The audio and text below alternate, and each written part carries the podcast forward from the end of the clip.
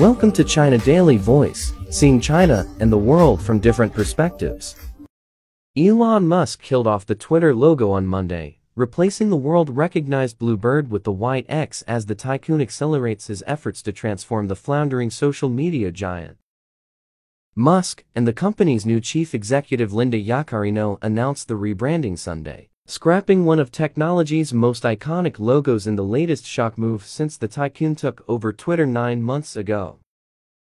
Musk's connection to the letter X goes back 24 years when he founded X.com, which later was renamed PayPal despite his objections. His space company is called SpaceX, and the parent company of Twitter was changed to X earlier this year. He described the logo as minimalist Art Deco and updated his Twitter bio to X.com which now redirects to twitter.com. The Tesla CEO also tweeted that under the site's new identity, a post would be called an X, challenging the public to stop referring to tweeting or tweet.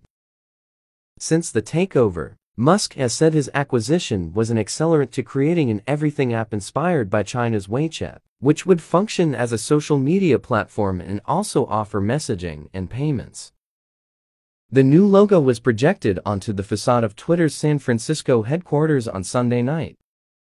Powered by AI, X will connect us in ways we're just beginning to imagine, Yaccarino tweeted.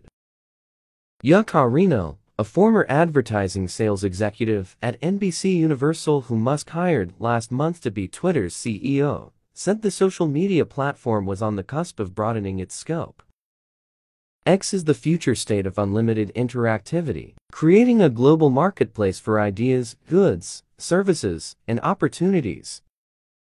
The logo change was greeted with criticism as well as nostalgia for what had become a symbol for the social media age. Martin Grasser, one of the original designers of the Blue Bird logo, wrote that it was intended to be simple, balanced, and legible at very small sizes.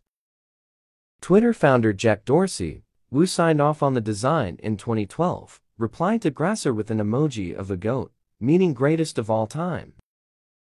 According to BBC, the new white X on a black background has replaced the blue bird on the desktop version of the social network, although is yet to appear on the mobile app.